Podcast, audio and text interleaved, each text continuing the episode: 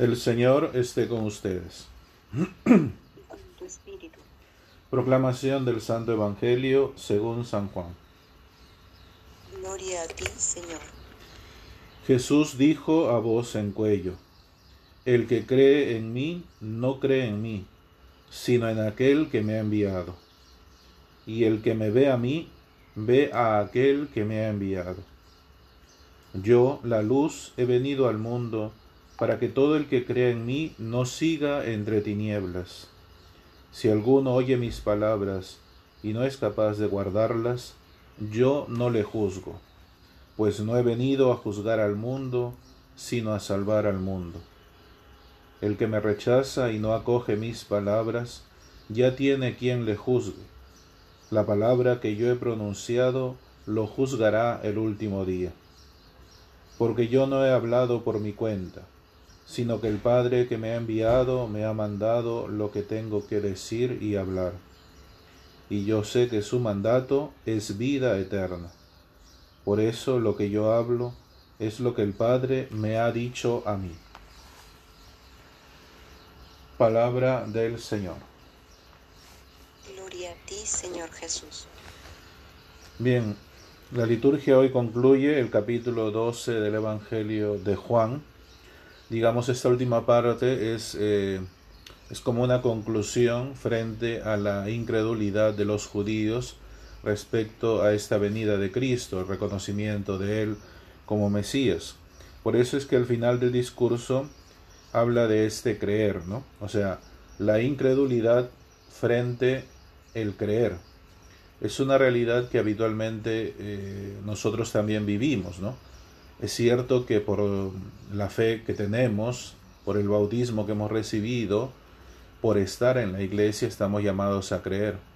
Pero cuando suceden situaciones como las que le comentaba ahora antes de empezar la oración, ¿no? O las cuales estamos pidiendo, ¿no? Que un matrimonio joven pierde un bebé, ya es el segundo, eh, personas que mueren, personas que están mal, la situación de pandemia, la situación de repente de precariedad que están viviendo algunos, sin trabajo, ¿no? La, la fragilidad humana en la salud y todo eso, pues siempre lo normal es que aparezca ciertos indicios de duda, de incredulidad.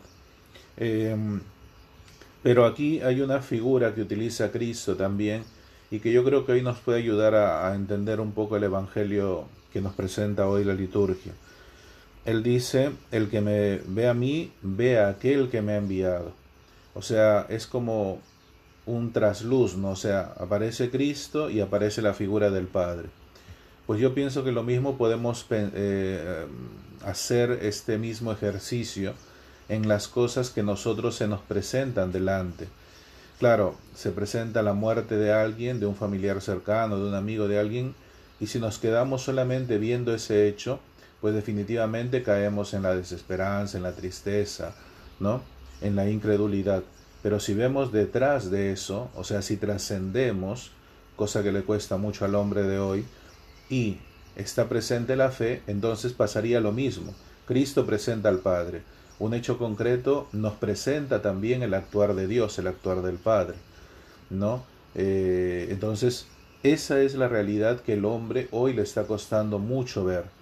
O sea, si nos quedamos lógicamente con lo, externo y lo que se presenta concretamente sin la luz de la fe, entonces podemos decir que no solamente el COVID, sino toda nuestra vida es una desgracia, porque habitualmente los hechos que vemos, como no lo vemos con la luz de la fe, siempre estamos inconformes con ello. Y lógicamente, estando inconforme con nuestra vida, indirectamente o algunos directamente, estamos inconformes con la voluntad de Dios. Por eso aquí también el discurso final habla de la luz. O sea, no es casualidad que la imagen que utiliza la escritura de la luz sea la iluminación. O sea, porque si no, dice, para que todo el que crea en mí no siga entre tinieblas. O sea, la incredulidad nos lleva a vivir en las tinieblas. Y el que vive en las tinieblas no puede ni siquiera caminar, ni siquiera pararse, porque está en las tinieblas, o sea, está en lo oscuro. En cambio, el que tiene la luz, tiene las cosas claras. O sea, nadie dice que entenderemos todo, pero por lo menos lo tenemos claro la realidad. Ahora esta realidad es la que estamos llamados, como decía, a trascender. ¿Y en qué sentido? En el sentido de la palabra. La palabra nos ayuda mucho a darle eh, el sentido a nuestra vida, el sentido a nuestra historia, como muchas veces lo digo. Si nuestra historia no está presente eh, e inmersa en este libro que es la Biblia, entonces al final la Biblia es un mero libro cualquiera, como cualquiera que está en tu biblioteca. Es un libro histórico, bonito, literario, incluso para algunos, ¿no? Una literatura en los salmos se encuentra, apocalíptico.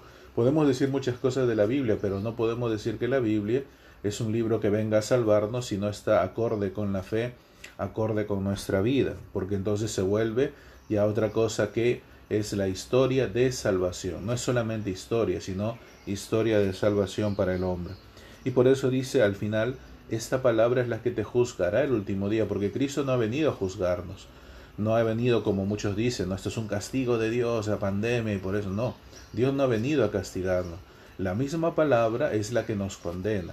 ¿Por qué? Porque si estamos contrarios a la vida, porque si estamos contrarios al mismo hecho de ser hombre, ser mujer, si estamos contrarios a la institución del matrimonio, si estamos contrarios a tantas cosas que son derechos fundamentales que decía la vez pasada el Papa Francisco y los dicasterios de la Santa Sede, esos no son negociables, son cosas que están dentro de la vida misma del hombre, dentro de la ley natural. La ley natural se llama así porque es lo natural del hombre. O sea, no es una, la ley habitualmente es impuesta, pero lo natural es una, es una parte que ni siquiera necesita legislación. Por ejemplo, la vida es, una, es, es de ley natural respetarla. ¿no? Se sabe que si matas a alguien estás yendo contra una cosa que es natural creado por Dios. Entonces, esto es lo que, eh, lo que, digamos, de alguna manera condena al hombre, porque el mismo hecho de no creer en Dios, el mismo hecho de rechazar todo lo que Dios ha hecho y ha puesto en orden, entonces es rechazarte a ti mismo, rechazar tu ser. Entonces esto es una, de una profundidad grande lo que hoy día nos llama el Evangelio porque eh, esta palabra, siendo la verdad y poniéndote en la verdad y conociendo la verdad, en esta medida nosotros podemos ser juzgados. Es como el ejemplo de un profesor, ¿no? Un profesor viene, te enseña su curso y luego te evalúa de otra cosa. Entonces sería ilógico. Pero si tú conociendo lo que te ha enseñado, luego te evalúa, es lógico que tú tienes que responder. Es un poco esta imagen que hoy da la palabra. O sea, si la palabra es la verdad, si la palabra ha sido dada al hombre, si esta palabra es conocida por él, es ilógico que viva en la mentira o que quiera tergiversar la verdad o que quiera incluso eh, entenebrecer esta luz de la verdad que nos da la palabra. Y por eso incluso dice al final, ¿no? Eh, el Padre es quien me ha mandado lo que tengo que decir y hablar y yo sé que su mandato es vida eterna. En el fondo lo que hace referencia a Cristo también es a la realidad profética. ¿no? El pueblo de Israel tenía profetas que venían a anunciar en nombre de Dios lo que el pueblo a veces veía como una situación real y no entendía por qué sucedía.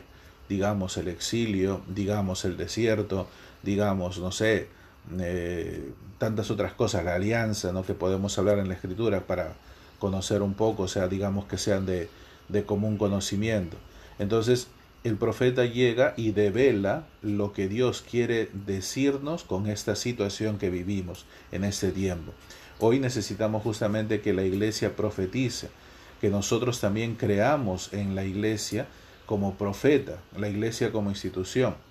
¿Por qué? Porque esta iglesia, hablando la verdad, defendiendo la verdad, es aquella que nos va a dar la luz necesaria para poder entrar en esta trascendencia que decía que nos cuesta tanto, porque ahora solamente nos limitamos a ver los hechos y a tratar de solucionarlos, que eso está bien, pero si no encontramos el porqué, la esencia primera de las cosas, entonces al final no encontraremos una explicación a nuestra vida, a nuestra historia y mucho menos a la acción de Dios. Por eso pidamos hoy al Señor que nos conceda esta gracia. También frente a las situaciones de muerte que vivimos, ¿no? La muerte se busca una explicación científica, se busca una explicación, no sé, filosófica, teológica, todo, pero ¿cuál es la explicación real?